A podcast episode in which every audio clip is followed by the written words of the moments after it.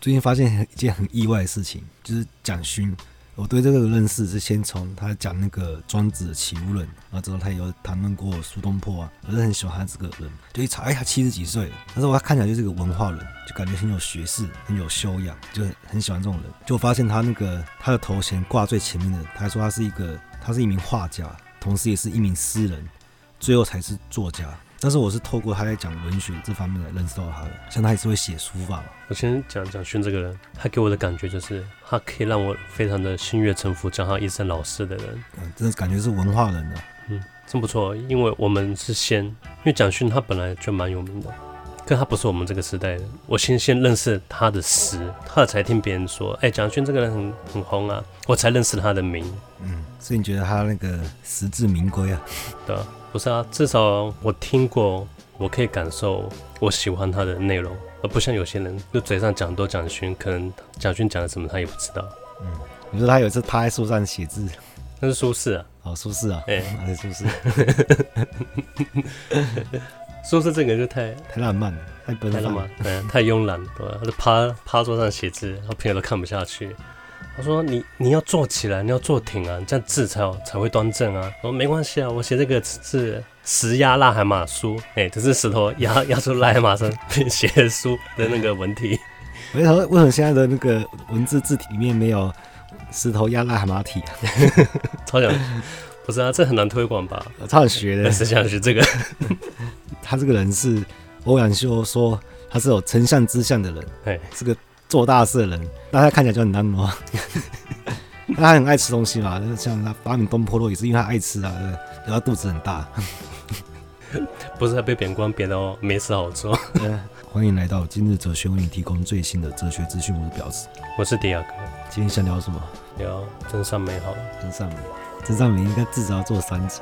哦，这好像那个乳卵跟乳卵跟什么跟什么忘记那三部曲，乳牛奶。软蛋啊，还有一个是什么去？肉，不是，太好吃了。有蛋有牛奶有肉。那我最近是有看那个卢梭的《色约论》，无聊吗？不会啊，很有趣啊，很有趣啊。但我可以讲他更早之前的书。如果你去查维基的话，你会发现他他早年的时候他要写啊，密了，想起来，他谈论那个艺术跟科学腐化了人类道德。艺术有，艺术也有，艺术规范道德，不听起来很很讽刺吗？艺术不是应该更自由一点？对啊，可是你发现艺术常常在挑战道德底线。嗯，可是像我们现在价值观这么开放之后，艺术还有办法挑战我们？如果它很好看的话就没关系。不是，它也可以挑战我们的道德底线吗？可以啊，例如说，如果你这个笑话很好笑的话，我就可以接受。啊，地狱笑话。嗯，如果讲个地狱笑话不好笑的话，我就我就应该被批判。不觉得笑的力量很大吗？你讲一句话，如果是。开心的人大于生气的人，那这句话没问题啊。但是如果你讲一句话是引起众怒，那这句话一定有问题啊，你就被绑起来烧了。他以前写过艾米尔，他就批评那个法国的封建的教育。嗯，如说就因为这样子被迫害，所以他逃亡了。又逃了？他是日内瓦人。哎，出生在日内瓦，他爸好像是一个钟表匠。据说康德就是看这本书，看到忘记去散步了。哦，那邻居都很好奇，而且康德今天还没散步，因为康德就是很枯燥的一个人嘛。要是邻居有心的话，康德一定是生病，赶快叫医生到他家。而且据传闻说，从康德看完之后，他家里就多了一个新的摆饰品，是跟卢梭有关系的。什么？可能是。卢梭的画像，或是他的一句话贴在墙上之类的。维基上面讲说，这部作品被认为是他最重要的作品之一。那我记得卢梭他觉得最重要的作品应该是《艾米尔》。嗯，不，你刚刚讲的不是《艾米尔》吗？没有，现在讲的是《论科学与艺术》。哦，我想说这个维基要怎么修改啊？啊？改什么？哎，哎，哎，这段讲错，我帮他改一下。然后去维基里面修改。嗯，原来他说最重要的作品之一啊，实际上面也不算讲错了。就我想到，我年轻的时候，我只想说，为什么要给小孩子看这些他们看不懂的东西？嗯，可我现在发现，我知道为什么。因为你小时候看过一次，长大再看一次，感觉不一样。哎、欸，首先你有个记忆，就像最近蒋勋在讲讲一个那个佛学故事，他讲啊，我小时候我听过，可我现在听一定不一样吗？他会勾起我的欲望，我再去听。现在小孩子听蒋勋在讲那个佛学故事，他小时候没听过，他就不会直接不有兴趣，就不会去听了。嗯，所以小时候。叫我们看这些故事，是让我们有一个缅怀的功能在那里。他说啊，这个我小时候听过，然后我现在长大了再回回头去听它，这才是它的功能。你举个例子啊，我不举完了，举个例子。学故事啊，哦，你要讲那个尸皮王割割肉喂老鹰的那个故事。尸皮王叫尸皮王吧，忘记了。嗯，你不会没听过吧？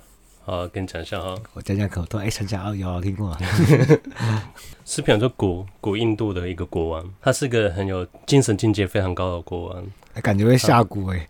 为什么？狮皮王。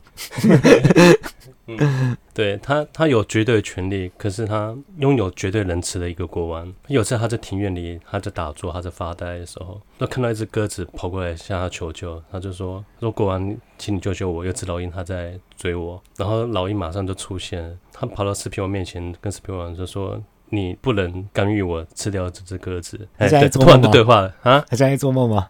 没有，是真的。对。就是这样，就是这么没来由了。老鹰突然跟他对话，鸽子会讲话。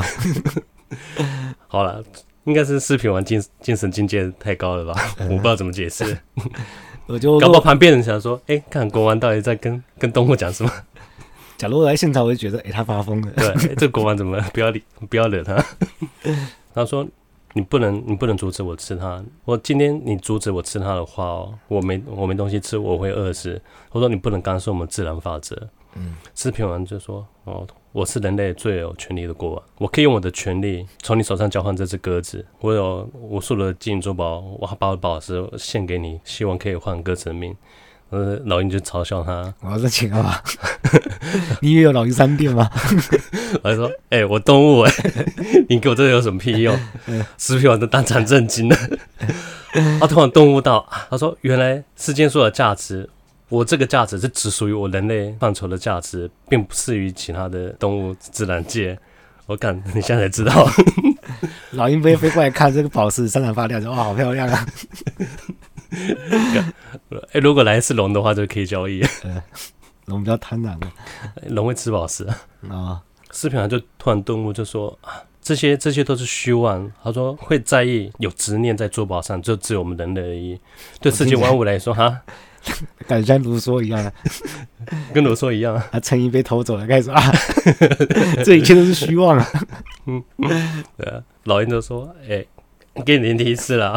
”我说：“我要吃肉嘛，你拿肉来跟我换。”呃，视频完他说：“好。”他就请，他就叫那个叫他旁边佣人拿了一个秤砣过来，嗯，跟一把最锋利的小刀过来。视频完就跟老鹰做交易，就说。哦，我现在我就从我身上割一片肉下来，然后我用这一块我自己的肉来交换鸽子。呃，老鹰就很奸诈的说：“好，可是有个前提，就是你割的肉一定要跟跟鸽子重量等重，这样才公平。”哎，鸽子不是很轻吗？对。然后视频王就把鸽子放在天秤的一头，他就拿出锋利的刀，他在我大腿上割割下一块肉，放在天秤上。视频王他又震惊了。他，发现发现他天秤这样纹风不动，老鹰就旁边就提醒他说：“我说过要等重，这样才公平。”狮皮王他就无奈之后，他又他又割下他另外一只大腿的肉放上去，天秤一样丝毫不动。狮皮王他就不断的割，血淋淋场面把旁边的妃子跟佣人吓得吓到全部都跑掉了。狮皮王他把他割到身上是无肉可割，瘦嶙寻骨，也变成一一副骷髅了。他说他怎么怎么割都不够换这只鸽子的命。他突然又顿悟了，他说：“我现在我不是要用我多少的肉去换这只鸽子。”他说：“这就是生命，我一定要付出我所有的骨肉，我的我的灵魂，我才有办法交换这只鸽子。”现在是一个骷髅头在讲话。对，狮皮王他就把他自己的全部奉献掉，嗯，然后他就死掉。可是他灵魂解脱之后啊，他，我我觉得这个啊，那个老鹰真的让他顿悟太多次了。对，这老鹰应该是个死者，嗯，这堂课太直了。嗯，可是这个是前传。因为狮皮王他顿悟之后，转世之后，他就变成释迦牟尼了。他是释迦牟尼的前世哦，就他释迦牟尼时候又又打瞌睡，对，又 梦到自己是在鸽子，他是梦到麻雀，他是麻雀。我说哎，按转世之后还是要砍掉重练啊。我靠，他上一次顿悟了这么多，然后投胎之后又全部忘记了，对，还要重练一次。但好处可能就是你是你又是那个还世，就跟二转一样啊。你知道看我等级归零了，可是你知道我有个二转的 二转的风花在我的头上。我以前在想转，如果假设真的有转世的话，我认为转世的那个时间线可能跟我们想的不一样，跟我们死掉，但我们的下一世是可能回到五百年前，对。的。所以我觉得那个现在积阴德是为了未来的。这这句话听起来很奇怪，我搞不好是回到过去啊！哎、欸，你这个想法我好久以前都有想过。是啊，然后干我死掉之后不一定是在未来吧，搞不好我跑到古代啊。但这种才有可能重新体验别人的一生。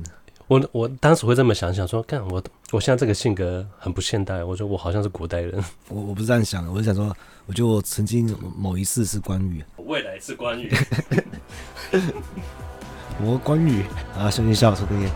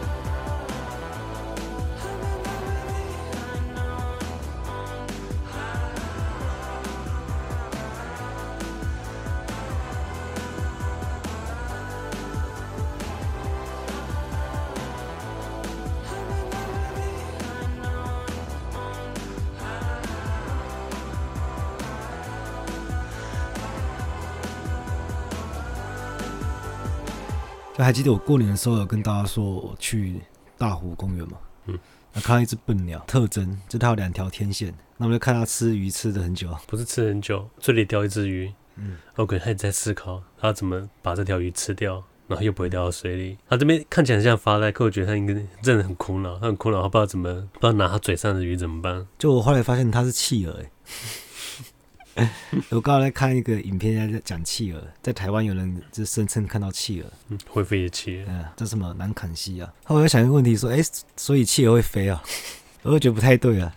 就还有那个影片继续介绍下去，它其实是一种叫飞鹭的鸟，它平常最爱做的事情就是去假装企鹅吃企鹅的饲料。我觉得那个很多动物的生存条件都非常苛刻，就它一生赶好像就是赶快完成这个使命，就是繁殖的使命嘛。很多动物就是在。繁殖完它也死了。反过来说，不是我们人活太久了，对吧、啊？我们现在做的事情都没有意义啊！就是如果你已经繁殖完，已经生完小孩，对吧、啊？那你的任务也完成了嘛？诶，现在寿命最短的动物是什么？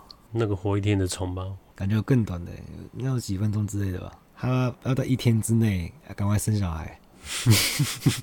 会发现啊，虽然他也没有，他也没意思啊。他说最后一天可以活，他连他连晚上都看不到，他也看不到星星，他连地球公转一天体验他都无法完整体验。嗯，你现在是在昆虫的立场来想这事情啊？对啊。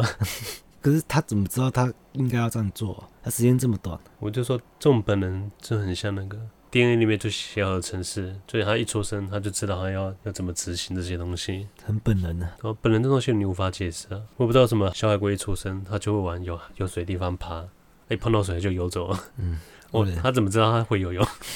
有些被圈养的动物就失去野性了。之前。现在很多人流行养那个水獭嘛，看这影片很好笑，就主人就把它把浴缸放满了水，抱水獭把它放在水里，慢慢的放，啊，所以他他很紧张，一直在叫啊，他就很焦躁，很害怕，一直一直哭嚎啊。嗯，我终于放在水里了，他说，哎、欸，突然之间很自在就游，我说他更不知道自己会游泳，可是放在水里之前他很害怕，他在求饶，放在水里就突然，哎，干怎么回事啊？好舒服啊，欸、这个水温刚好，哎、欸。所以你说水獭一定会游泳啊？嗯，会啊，没有不会游泳的水獭，怎么可能？我不信，绝种了。我之前不跟你讲过，我澳洲养一只猫，超精的，精的跟鬼一样。它生了六只猫，六只小猫嘛，我就照顾它到到两个月，它就把它全部带出去，我就找不到，我就看我好慌，我找不到，我找找一个礼拜找不到，看我猫全都不见了。后来是我同事跟我说，他在某一块草坪上看到有一堆幼猫，他问我是不是我家的，好，我就去看了。我干，真的是我家猫哎！而且刚刚全部 全部抓回家，那只有小猫抓回家之后，那天下午 猫妈妈就跑来我家，后要装没事跟我们一起生活，嗯，然后一起生活生活。到第二个礼拜之后，干他妈我下班回来要全部就全部带走，然后就再也找不到那些猫了，嗯，他带去更远的地方，不想被你找到，对。然后后来那个也是大概过两个礼拜之后，猫妈妈它又回来，它就是又。要装没吃就跟我一起生活，嗯，就当做好像没有小猫这一回事一样。可我觉得这是野生动物的智慧，他知道这些小猫它不能依赖我，他把它带出去要去给他们那野外户外训练，训练他们那个野外的那个技能，生存技能。他说一只就算了，然后多七只的话会把主人吃垮。他不是要离开我，他只是。他把他小猫带出去，让它独立之后，他自己又回来，又跟我一起生活。嗯，还是出去弃婴而已吧。我现在好好在照顾它。有时候看到有一只狗是很友善的大狗，他看到，因为他他在散步，那只母猫陪我散步，可那只小猫就长到两三个月之后，它就不受控，它就一定要跟，就变成我走到前面，后面一只猫，然后猫后面这里有六只小猫。就一个队伍在那边走，这大狗看很好奇跑过来，它就是想要稳稳打招呼。看那只狗子妈爆炸，一脚就把它踢走，而且从很远地方冲过来，跳起来把那只狗踢走了，什么东西？我觉得狗很可怜，那狗真的是那纯善意过来闻一闻而已。他会觉得说，干这个这人类太傻了，像这样见死不救。而且当然早就训练，像大家都说养猫都会有那种抓老鼠给你的经验。我说啊，在网络上看一看就算了。就在澳洲那只猫真的，它只叼一些小鸟回来，叼一些老鼠回来。一开始回来，它都是给抓老鼠，就给给小猫吃。喂着喂着，某一天早上我醒来发现，刚我床上有一只，我就不需要了吧。他说闪你的。那时候我是第一次被被他们。这些动物的野性吓到。我在台湾养的动物都是宠物，可我在那边养那只猫，真的发现，看它们野性野性力量好强。我第一次看到它带回来的鸟的时候，我早上因为我那时候在农场工作，五点钟起来，嗯，天还是暗的。我走到浴室要去刷牙，我看到客厅上看有一个羽毛，不是羽毛，有颗果实。我刚刚拿掉一颗果实回来啊，我就拿扫把扫它，发现不对啊，这果实上面有羽毛哎、欸。我一看。一颗鸟的头，我说干鸟的头，怎么回事？我就赶快去找看厨房。那个那个鸟头没有跟你说，就我。没有，我就看厨房，看全都是羽毛，除了羽毛之外，身体都没看到。我只看到羽毛跟头，其他地方都不见。那一阵子也有看到老鼠啊，就是去刷牙，看到一只小猫，我说那画面真的很冲击，因为小猫两个月很可爱，毛茸茸的。他竟然在啃了一只老鼠尸体，那老鼠也没比他没有比他小多少。嗯，他在那边啃，我说我吓到，赶快去把它抢过来，我说看我不是给你喂饲料，不要吃这个。嗯，就那只小猫这样哈我，我说它我从来没哈过我，整个野性被激发，杀红眼了。才两个月就会哈了。对，哎，他就一直要啃那只老鼠。我说看我不行，我我我迟到，我不管，我先刷完牙出来再处理。我出来之后看到这只老鼠头不见，剩下身体。我说哎。我 刚刚刚刚看还是完整的，嗯、我刷个牙齿，直接就把它头给摘掉，而且头也不见了。我就看它咬着老鼠，它那个脖子那边的短切口那边啃啃那边的肉。我看它吃那个肉的时候，我突然觉得，我、啊、我突然释怀了，说好吧，啊、就这样。好了，你就是死尸猫。说这是你们的你们的生存法则，我不想过度干预。如果你不开心，就割肉来换吗？就是因为这样，后来我有一只猫被疑似被蛇吃掉之后，我也很释怀。好了，这自然法则也没办法。哎、欸，我觉得印度它古老传说真的很会讲故事的。舍身喂虎，他讲的也是也是国王。大家会觉得，干为什么这么多国王跟王子的故事？没有，因为印度以前就是很多小国啊，所以可能一个村庄就一个一个小国吧。到处都有国王跟王子的故事，像村长一样，像里长。啊啊，这故事讲快一点啊。他国王他有三个儿子，都是非常优秀儿子。他大儿子精通佛理，可是他最大烦恼就是就是死亡。人一死亡，他就什么都没了，他无法思考，他无法学习这些知识跟真理。然后二王子他，哎，该先讲年纪好，大王子好像是十五六岁吧。二王子十二岁左右，也是那个青少年情窦初开。他说他最最担心就是与爱，他相爱的人分离，不管是他的爱人还是他的家人，他无法割舍这亲情。然后小王子是最小，大概五五或六岁。嗯啊，你想想知道他最担心什么没有？他什么都不怕，啊、就是他们三个王子就一起去户外打猎，他们就发现山谷之下有一只老虎，他掉到山谷之下，他爬不上来，还受伤了。然后他们就仔细一看。它有生了一有一些幼崽，有小老虎，可是母老虎它不知道受困很久了，它已经瘦到没有奶水可以哺乳这些动物。那小王子就跟他哥哥说：“这不就是你最害怕的情况吗？他们一家子都在山谷之下，他们断粮、断粮、断奶，他们一定全部都会死亡，这是你最害怕的。然后你二哥，你最害怕也是在下面，也是就是妈妈饿死了，这些小老虎他们会骨肉分离啊，然后他们一定也会。”迎接死亡，然后弟弟就说：“我们要怎么救他？”大王子跟王子说：“啊，讲错了，不好意思。”弟弟就说：“我们现在是不是应该要跳下去喂他，去喂这只母老虎？拿什么喂啊？”他说：“就是拿我的肉身去喂它。”然后大哥跟二哥就吓傻了，说：“为什么你会这种想法？”然后三弟就说：“我没有，没有什么为什么，因为就是你两位哥哥最害怕的情况，当下可以解决的办法就是我跳下去喂他。”他说：“一切都是这么合理。”他说：“没有什么为什么。”他讲完之后就纵身一跃，他就跳下去了。嗯，大哥二哥他就吓傻了。嗯，三弟几岁啊？五到六岁啊。我靠，这这么有风范。我反正大哥跟二哥他就他吓到，赶快跑回去宫殿，就跟他父王讲讲这件事。他们赶快就是大批人马就赶回来，看到山谷之下只剩下一一副白骨。然后老虎已经走掉。我看这个故事，我就觉得，我觉得印度他们真是很早，可能两千年前吧，他们很早就已经有一种众生皆平等的概念在里面了。因为他他已经不是说你舍身取义，舍身取义还是以人为本。我要得到一个东西，就是义。他没有，他他什么都没有想，他就应当如此，他就下去，他就去做了。他没有自我这个，我觉得他是没有自我的那个概念。他大自然就是这样，他觉得这一切都是自然的，我会这么做也是合情合理，他就去做而已。嗯、我们知道，公的鸟羽毛会长得比较漂亮，它是为了吸引那个狩猎者，对他去当，他去躺，对，对他去躺，他去给人家吃，他就是为了保护那个雌鸟跟。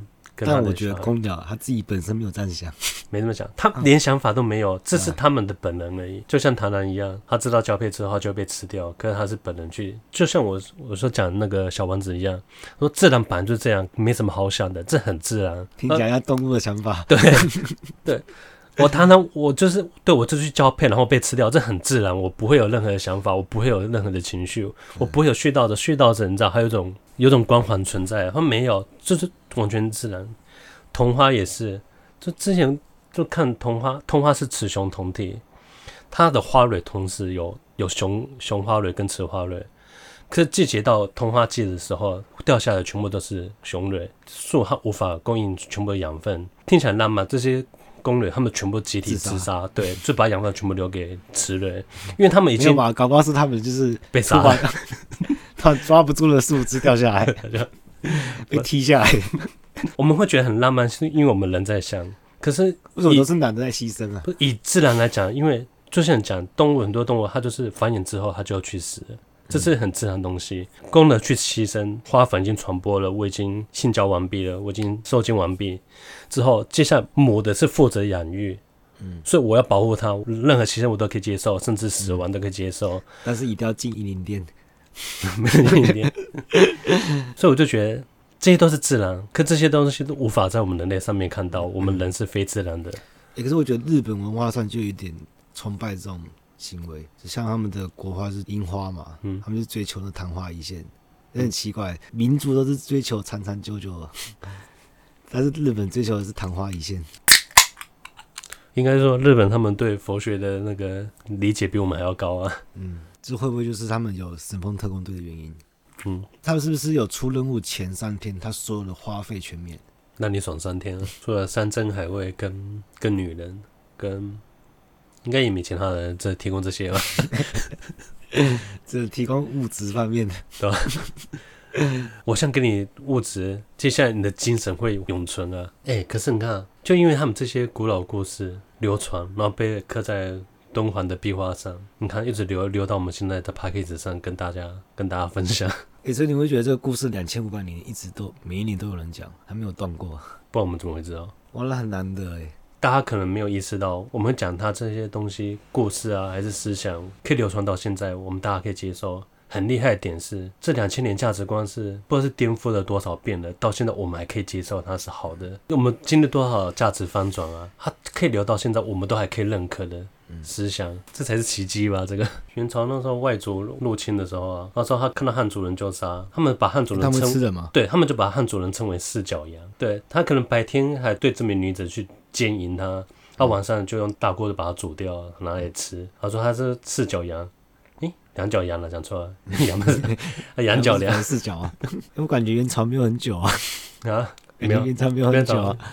讲这个，想到日本那个很可怕的，日本那种捕鱼，他就是养了一堆鹈鹕，鹈鹕就是嘴巴很大，然后可以捞好好几只鱼。那什么东西？的一种鸟哦，鹈鹕啊，鹈鹕。对，他们有个传统，就古老传统，就是养一堆鹈鹕出去，他脖子上面是绑。绑绳子，那他们下去抓鱼。他们就嘴嘴里就捞很多鱼之后，他就是哎，把绳子缩紧，不要让它吞下去。我就看着太残忍了吧，这个，把它当口袋用啊？这啊，当口袋用。对。我说他劳作就算了，你还防着他，怕他吞那些鱼，你去你去勒他脖子，我到底是谁啊？你至少给他吃个五六条啊？有啊，就。有啊，我都会喂他们。可我觉得这好痛苦。像有我有阵子我很向往向往大自然的时候，你现在讲起来像你现在被大自然背叛了。我没有被他背叛。以前你向往没有。我突然觉得我什么都愿意做，我甚至我我死掉我也我也不在乎，就是自然法则啊。去跳自由落体最可怕就是在飞机上而已。嗯，跳下来就完全安全了。那个飞机上是那种很小型的客机，很破。哎，飞上去之后，整个飞机一直在摇晃。你看，它的那个板甲，嘎嘎嘎嘎嘎一直在摇，感觉就快要散架。这飞机到底怎样？可以打开门跳下去就没事。我有我有两个好朋友，嗯，都是很好的朋友，他们都是伞兵，听过蛮多伞兵的故事。他们两个都一致认为说。就是要跳第一次的时候最兴奋，然后跳完一次之后，后面两三次就开始就觉得无聊了，就无聊。然后无聊之后会他开始觉得害怕，恐惧来的这么晚，嗯，就后来会变变成很不想跳，很不想，能不跳就不跳。这恐惧来这么晚是不是就很像年轻的时候云霄飞车都无所谓，可能到中年大家都不敢走，大家都怕死了。中年走那个镂空的楼梯就害怕。我想说热气球啊，把气球换成鸟。鸟气球啊，你这样可以吗？你说可以什么？这有伦理上的问题。物理，我不知道物理上的执行，不知道。日本人都可以捕鱼，应该发明个鸟气球。我前面就讲那个印度的古老故事啊，就跟我们中国古人有讲天人合一一样。我之前就讲过，我们人类应该是不属于自然一部分，天人合一就是要你跟自然融为一体。我们人的最终追求。刚好这礼拜周末要去露营，可以试一下天人合一。少瞧不起人了，露个营的天人合一。好，今天聊到这。拜。